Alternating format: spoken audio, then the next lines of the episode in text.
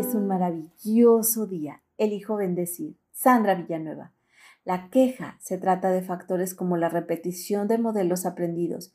Se vuelve un acto automático que se aprendió en casa, en la familia, la escuela. Al relacionarnos así con otras personas sin darnos cuenta, se repite el patrón en diferentes contextos. Es importante ser consciente de la inutilidad de quejarse. Sus efectos negativos son 1 hace sentir mal. Entre más exista la queja, más se centra la atención en los aspectos negativos que desagradan, olvidando los aspectos positivos. Con la queja se amplifica el malestar y además tiene un ligero componente adictivo. Entre más queja exista, más se necesitará quejarse una y otra vez sobre el mismo tema, entrando en un bucle negativo que solo lleva a sentirse peor. 2. Instalarse en la queja continua impide resolver problemas. Quienes se quejan continuamente se quedan estancados en el proceso de la solución de problemas. Solo están en la fase de definición del problema sin avanzar. Hay una incapacidad de ver otros puntos de vista, evaluar diferentes alternativas para solucionar y llevar a cabo un plan de acción. Quien se queja regularmente se acomoda en una postura de víctima sin resolver problemas. Solo hay una queja una y otra vez. 3. La queja continua aleja de los demás. Quejarse continuamente con amigos, familiares, compañeros para desahogarse volcará la negatividad de las quejas, provocando que inicialmente la gente escuche. Ayuda a buscar soluciones. A la larga, la gente se cansa de escuchar mensajes negativos. La negatividad se contagia. Nadie quiere escuchar quejas, aunque al principio el quejumbroso tiene apoyo de los demás, a la larga se quedan solos. La queja también aleja de los demás, pues las personas se vuelven intransigentes, menos tolerantes con los errores y cuesta más perdonar. 4. La negatividad conlleva la queja y contagia a los demás.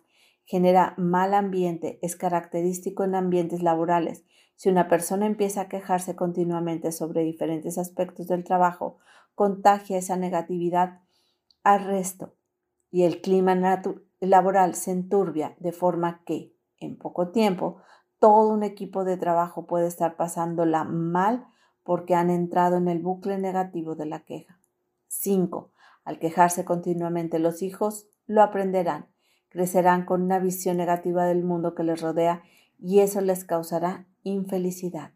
Para salir de la queja significa escucharnos, estar más al pendiente de lo que decimos, la mayoría de las veces no nos damos cuenta de la cantidad de ocasiones que nos quejamos, así es que es importante observar.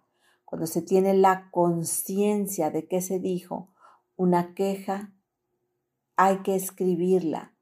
Ayudará a verla desde una perspectiva para que a continuación hay un esfuerzo por buscar el lado positivo. ¿Qué cosas sí me gustan de esta situación? ¿Qué aspectos positivos tiene? y anotar las cosas positivas ayudará a ser objetivo, evitando entrar en el bucle de la queja y, si se quiere desahogar con alguien, buscar una persona optimista que ayude a ver otros puntos de vista y de antemano pedirle que ayude a buscar lo positivo sin tratar de centralizar la conversación solo en quejas.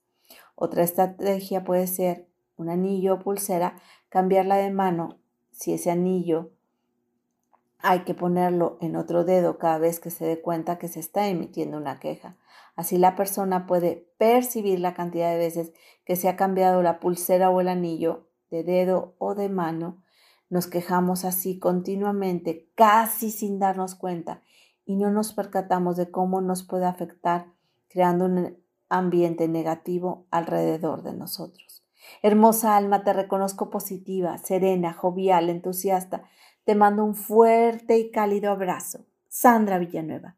Yo estoy en paz.